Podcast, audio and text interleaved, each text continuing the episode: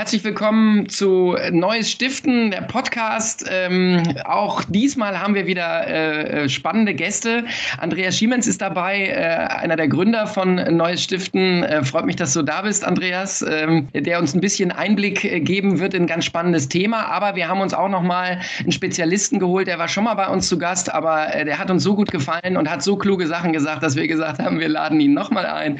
Das ist Professor Tom Neukirchen, ähm, der Herr der Zahlen wie ich ihn immer gerne nenne, das hört er gar nicht so gerne, aber in Sachen Marketing und äh, Spendenmarketing und Marktforschung einer der führenden Köpfe in der Republik. Ähm, und ich finde das deswegen besonders spannend, weil wir hier versuchen mal mit, ähm, mit Bauch und Kopf äh, an die Sache ranzugehen. Wer was ist, könnt ihr euch selber aussuchen und zwar an das Thema ähm, die Spenderzielgruppen und die Verjüngung der Spenderzielgruppen. Wir haben das an der einen oder anderen Stelle immer mal zu fassen gehabt, äh, ihr beiden, ähm, zuletzt bei der Bilanz des Helfens bei den Marktzahlen, wo wir festgestellt haben, die, die Spenderzielgruppe 70 plus ist eine sehr, sehr aktive Gruppe, die ja auch von der GfK erfasst ist ähm, und auch äh, dem Durchschnitt entspricht. Das ist auch alles schön. Die haben in Zeiten von Corona auch äh, fleißig gespendet, wie man an den Zahlen ablesen kann. Aber dabei gibt es natürlich ein Problem. Diese äh, Zielgruppe ist quasi endlich. Ähm, und die Frage ist, wie erreichen wir eigentlich jüngere Zielgruppen? Tom, gibt es da äh, ein Patentrezept? das du deinen Kunden empfiehlst? Oder ist das überhaupt äh, aus den Zahlen herauslesbar? Fangen wir vielleicht mal so an. Ja, was heißt jung ist die Frage, wenn man selber schon über 50 ist. Ne? Ich glaube, bevor wir uns der Lösung zuwenden, sollten wir nochmal das Problem erörtern. Und das heißt ja, wir haben einen wachsenden Anteil von über 70-Jährigen am gesamten Spendenmarkt. Da hatten wir das letzte Mal in der Bilanz des Helfens festgestellt, die stellen fast 50 Prozent der Spender in dem Bereich äh, bis 2500 Euro. Das ist eigentlich gar nicht schlecht, aber dieser Anteil steigt. Das heißt, biologisch werden die Spender immer älter und irgendwann gibt es eine Abbruchkante, wenn man im Schnitt 82 wird in Deutschland. Und diese Abbruchkante sollte man sich nicht zu sehr nähern. Was wir sehen in Untersuchungen, wir haben ja zwei Möglichkeiten. Wir können das Echtalter nehmen, wenn wir das haben von Spendern. Manche Organisationen haben das. Oder wir schätzen das durch Vornamensanalyse. Analysen. Das kann man ganz gut machen, statistisch ziemlich sauber. Und da stellen ganz viele Organisationen fest, dass ihre Spenderschaft deutlich gealtert ist. Jedes Jahr vielleicht nur ein halbes Jahr, aber im Zehn-Jahres-Rhythmus, wo ich häufig Organisationen sehe, altern die dann fast ungebremst, nicht um zehn Jahre, aber um sieben Jahre der Durchschnitt beispielsweise. Und das ist eine Gefahr. Wir bewegen uns weg von einer vitalen Mitte, von sagen wir mal End-60er, die im guten Spendenalter sind, hin zu einer ähm, ja, Größenordnung von über 75 und da wird es dann problematisch. Und was wir als drittes Problem sehen, viele Organisationen haben noch keine Alternative zum klassischen Spendenmarketing über Printmailings in nennenswerter Anzahl aufgebaut. Die fischen weiter in den klassischen Zielgruppen und deren Neuspender sind dann auch alle über 70. Das heißt, sie tragen aktiv dazu bei, die Spendenpyramide weiter auf den Kopf zu stellen und verschieben das Problem, was dann aber in zehn Jahren umso radikaler wird. Das heißt, dann haben wir 80 Prozent der Spender, die kurz vor dem biologischen Tod stehen. Ja, aber nun könnte man ja sagen, äh, das ist sicherlich so, wie du das sagst, äh, Tom, das ist eine Überalterung, aber die ist ja äh, demografisch äh, auch, findet die so in Deutschland statt. Also man könnte ja am Ende sagen, die Lebenserwartung ist auch gestiegen, die Leute leben heute länger. Ich kann auch mit 100 noch einen Zahlschein und eine Überweisung ausfüllen. Wo ist das Problem, solange ich aus dieser Spendenzielgruppe überdurchschnittlich viel Geld hole? Weil immerhin, gerade in Pandemiezeiten, sind die nicht betroffen von Kurzarbeit und teilweise auch nicht wirklich von Vermögensverlust. Verlust. Andreas, wie siehst du das?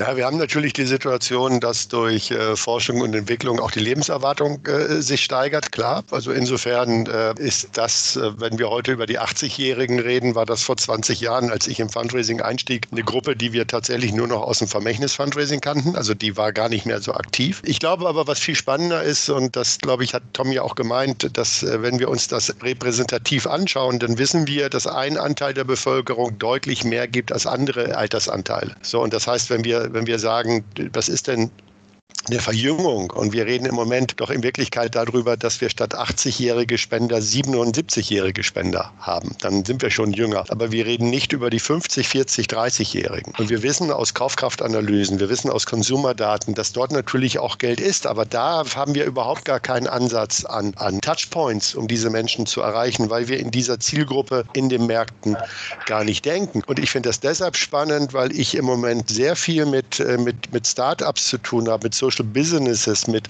jungen Menschen, die sich in ihrem sozialen Engagement, also nehmen wir jetzt mal die Plattform Moonshot, die ähm, eine Online- Spendenplattform ist, die gerade aufgebaut wird von jungen Menschen für junge Menschen, die komplett anders agieren, als wir, wir das kennen. Wir erleben mit, ähm, mit Philanthropinnen äh, der Erbengeneration, dass die eigene Businesses aufbauen, um sich gesellschaftlich engagieren zu können. Wie Thomas ja auch schon gesagt hat, äh, die finden sich in den Stiftungen ihrer Großeltern nicht wieder. Wir erleben, dass Menschen ähm, aus ihren Start-ups rausgehen und ihre äh, Verkäufe dann auch ihr Geld anlegen in, in, in neue Investitionsformen. Ich erlebe hier mit Planet A in, in Hamburg eine Initiative, Initiative von jungen Unternehmern, die äh, tatsächlich äh, Millionenbeträge sammeln in kürzester Zeit, um soziale Startups zu gründen. Das geht alles an dem gemeinnützigen Markt vorbei, weil sich diese junge Generation der 20 bis 45-Jährigen komplett außerhalb unserer Gemeinnützigkeit bewegt und agiert. Und das,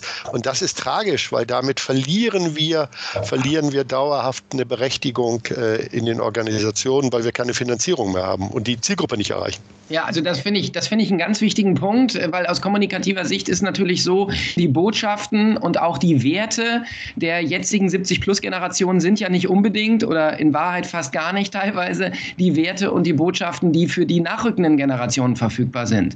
Dasselbe gilt natürlich für die Kanäle. Du hast es angesprochen. Social Media ist ein ganz wichtiger Punkt, der ja äh, ganz lange äh, von gemeinnützigen äh, Spendenorganisationen nicht wirklich berücksichtigt worden sind. Tom, du machst sehr viele Befragungen bei großen, aber auch bei kleinen Unternehmen und gehst da sehr in die Tiefe, auch was die Motive und die Botschaften angeht. Was, was, was hast du da festgestellt? Wie, mit welchen Botschaften oder mit welchen Werten ist diese nächste Generation unterwegs und matcht das eigentlich äh, äh, mit den Organisationen, die da auf dem Markt sind? Oder muss man entweder dafür neue Organisationen entwickeln oder eben neue Botschaften? Ja, interessant. Also ähm, manche Organisationen im Ausland machen das ja, dass sie unterschiedliche äh, Erscheinungsbilder haben für jede Generation, weil sie sagen, das passt gar nicht mehr zusammen, 70-Jährige und 30-Jährige ähm, in gleicher Weise anzusprechen. Ich glaube, in diese Richtung wird es auch hier gehen. Vielleicht ketzerisch die Frage, wer von unseren Hörern benutzt 4711 als Parfum oder Old Spice? Wir übernehmen nicht das, was unsere Eltern genutzt genutzt haben, sondern möchten etwas Eigenes schaffen. Und sei es nur aus Rebellentum, einem ganz späten, dass wir was Eigenes haben wollen. Das heißt, das ist eine natürliche äh, Entwicklung weg von Bestehenden hin zu Neuem. Da entsteht etwas für jede Generation. Vielleicht noch eine Zahl, ähm, die du in den Raum gestellt hast. Ähm, ist es nicht schlimm, dass wir ähm, altern, die Gesellschaft altert ja insgesamt? Ja, aber es gibt eine, ähm, eine Diskrepanz jedes, jede Dekade werden die Menschen in Deutschland anderthalb Jahre älter oder die Lebenserwartung steigt um anderthalb Jahre pro Dekade.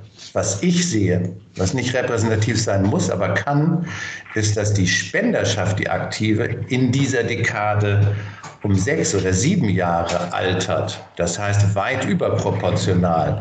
Und wenn wir das drei Dekaden weiterdenken, dann sind die wieder alle tot. Das heißt, Verjüngung ist etwas, was man machen muss. Das kann nur mit einem Markenbruch einhergehen, äh, weil die Klammer, die soziale, wird auch kleiner. Immer kleinere Zielgruppen, immer differenziertere Ansprache. Das geht nicht über drei oder zwei Generationen hinweg. Finde ich ganz spannend, was du sagst, weil das hat natürlich auch dann damit zu tun, wie man die erreicht. Du hast gerade gesagt, man muss eventuell dann wie die wie ausländische Organisationen oder auf dem amerikanischen Markt äh, man muss mit verschiedenen Erscheinungsbildern antreten. Ich glaube auch, dass man, das ist im Zeitschriftenbusiness auch so, wenn du eine neue Zielgruppe entdeckst, dann machst du eben für die eine Zeitschrift. Also du machst einen kompletten neuen Kanal auf. Die Frage ist immer nur, und da hast du gerade das Wort Markenbruch äh, in, in, in den Mund genommen, kriege ich das natürlich vereinbart mit meinen Stammspendern? Andreas, wie siehst du das? Das ist ja, das kann ja zu einem Problem führen, dass eine Organisation auch zerreißen kann, oder? Ja, es äh, kann die Organisation zerreißen, nur wenn sie dieses Wagnis nicht eingeht, dann äh, ist nicht zerreißen das Thema, sondern in äh, weniger Schönheit zu sterben. Und wir verlieren, glaube ich, äh, dabei nicht nur die Zielgruppen, sondern wir verlieren auch eigentlich unseren Markt. Wir erleben ja in den Kernbranchen in der Welt radikale Veränderungen. Wir erleben ja, dass ähm, Online-Banking, das Fintech, äh, den klassischen Banken den Rang ablaufen. Wir hätten uns ja vor 10, 15 Jahren nicht vorstellen können, dass Bankfilialen geschlossen werden. Wir erleben Einbrüche dadurch, dass es Angriffe gibt außerhalb des Marktes auf die Märkte, weil sich die großen Organisationen und die großen Unternehmen auf dem beharren, was sie seit Jahrzehnten machen. Und das erleben wir in der Non-Profit-Welt auch. Deshalb glaube ich, wenn wir uns dort nicht bewegen, dann werden die Angriffe außerhalb des Marktes von jungen Start-ups, von anderen Akteuren, von Digitalisierung diesen Markt äh, zerstören und werden tatsächlich das Geld dorthin holen, wo die Zielgruppen sind, die Jungen, die Kreativen, die Dynamischen.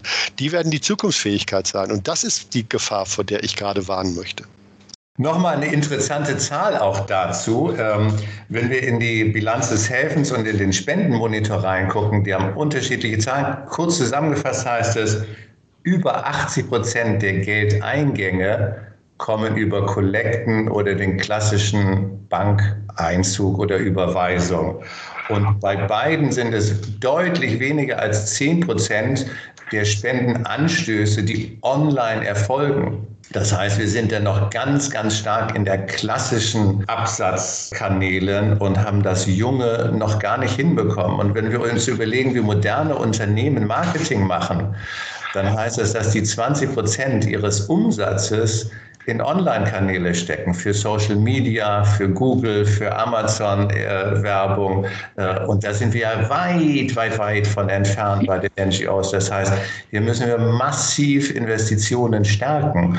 Und da stehen wir vor dem Dilemma als NGO, wollen wir günstig alte Spender auf alten Kanälen gewinnen oder wollen wir teuer investieren in jüngere Spender, die außerdem noch weniger haltbar sind und für die wir mehr binden möchten, ne, müssen. Das heißt, das ist eine schwierige Entscheidung. Aber nichts ist sicher außer dem Tod.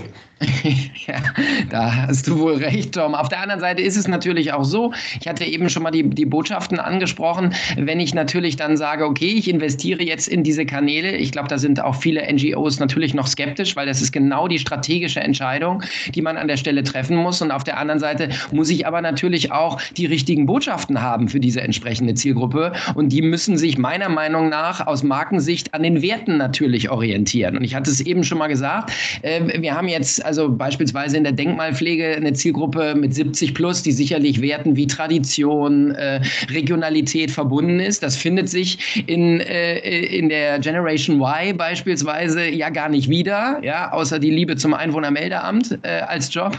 Wie, wie geht man mit sowas um, Tom? Ähm, wie, was, was haben deine Befragungen da ergeben? Also wie, wie authentisch kann man da auch sein, wenn man mit verschiedenen Werten dann jongliert?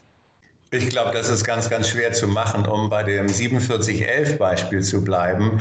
Ähm, es war vielleicht ein Massenmarkt, aber vielleicht muss man dann ehrlich erkennen, dass es nur noch ein Nischenmarkt ist, mit weniger Menschen, die diesen Geschmack teilen, weniger Menschen, die diese Werte teilen. Ich glaube, NGOs sollten sich nicht wegbewegen von ihren derzeitigen Werten und Missionen, weil das irgendwann unglaubhaft wird. Wenn man das allerdings jetzt mit der Logoentwicklung beispielsweise nimmt, da kann man ja grafisch gut sehen, wie die Allianz ihr Logo von einem hässlichen, aggressiven Greifadler entwickelt hat, stilistisch langsam sich anpassend zu drei Strichen, wo der eine höher ist als die beiden links und rechts. Das ist eine vorsichtige Adaptierung im grafischen Bereich, die wir sozusagen von der Mission und dem Inhalt auch brauchen würden. Ein Mitgehen mit der Zeit, ein behutsames Verjüngen. Die Frage ist, ob wir da den Zeitpunkt nicht schon überschritten haben, um sowas behutsam zu machen, um junge Generationen zu erreichen? Oder müssen wir jetzt was Radikales machen, was, wie du sagst oder andeutest, nicht mehr Glaubwürdigkeit haben wird? Die Frage gebe ich gleich an Andreas weiter. Wie siehst du das aus strategischer äh, Positionierungssicht? Also meine Empfehlung ist an Organisationen, gründet Startups, an denen ihr keinen Einfluss mehr habt. Äh, gebt jungen Leuten Geld, dass sie euren Markt zerstören. Dass ihr ein Gefühl dafür kriegt, was passieren könnte. Weil es wird passieren. Die Märkte werden zerstört werden. Wir sehen es an den Beispielen, die ich eben genannt habe. Da gibt es radikale äh, Eingrenzungen. Und ich habe das äh, mit, mit einem Kollegen kürzlich äh, diskutiert, mit Olaf Bohmann, von, der früher bei WWF war, äh, und der gesagt hat, das kann doch alles nicht funktionieren, was die jungen Leute machen. Und da habe ich gesagt, du Olaf, das haben wir vor 30 Jahren, sind wir sozialisiert worden auf diese Denkrinnen, in denen wir sind. Und da, die, da haben wir uns so tief eingegraben, dass wir nicht mehr über den Rand gucken können. Und die jungen Leute haben uns überholt und wir haben es nicht gesehen, weil wir uns kommod eingerichtet haben. Das ist meine Sorge. Und ich glaube, wenn wir diese neuen Märkte begreifen wollen, dann müssen wir uns in diese Märkte hineinbegeben. Und wenn wir das große Schiff unserer Organisation da nicht hinbekommen, dann müssen wir ein kleines Beiboot äh, auf das Meer setzen und das kritisch beobachten und sehen, was passiert. Und dann sehen wir auf einmal das, was Tom gesagt hat. Äh, es ist so spät, dass wir äh, tatsächlich einen großen Kurswechsel brauchen. Aber das müssen Organisationen selber erleben. Das können, das können wir erzählen, das können sie hören, aber trotzdem wird wenig passieren. Das finde ich ganz wichtig, weil sonst wird man, glaube ich, von einer äh, Organisation, die ganz vorne dabei ist, hinterher zum Spendendino. Ne? Das ist, glaube ich, äh, das ist, glaube ich, hinterher das Problem. Ich danke euch beiden ganz herzlich. Unsere Zeit ist wieder abgelaufen. Es war wie immer ein spannendes, informatives Gespräch. Ähm, toll, dass ihr dabei wart. Ich fand das sehr erhellend. Ich glaube, dieses Thema Überalterung und gleichzeitig auch neue Zielgruppen wird uns weiter begleiten und auch wir werden das weiter äh, kritisch und aufmerksam begleiten. In diesem Sinne, vielen Dank euch beiden. Danke für die Einladung. Danke, Tom, dass du dabei warst. Tschüss. Tschüss. Tschüss.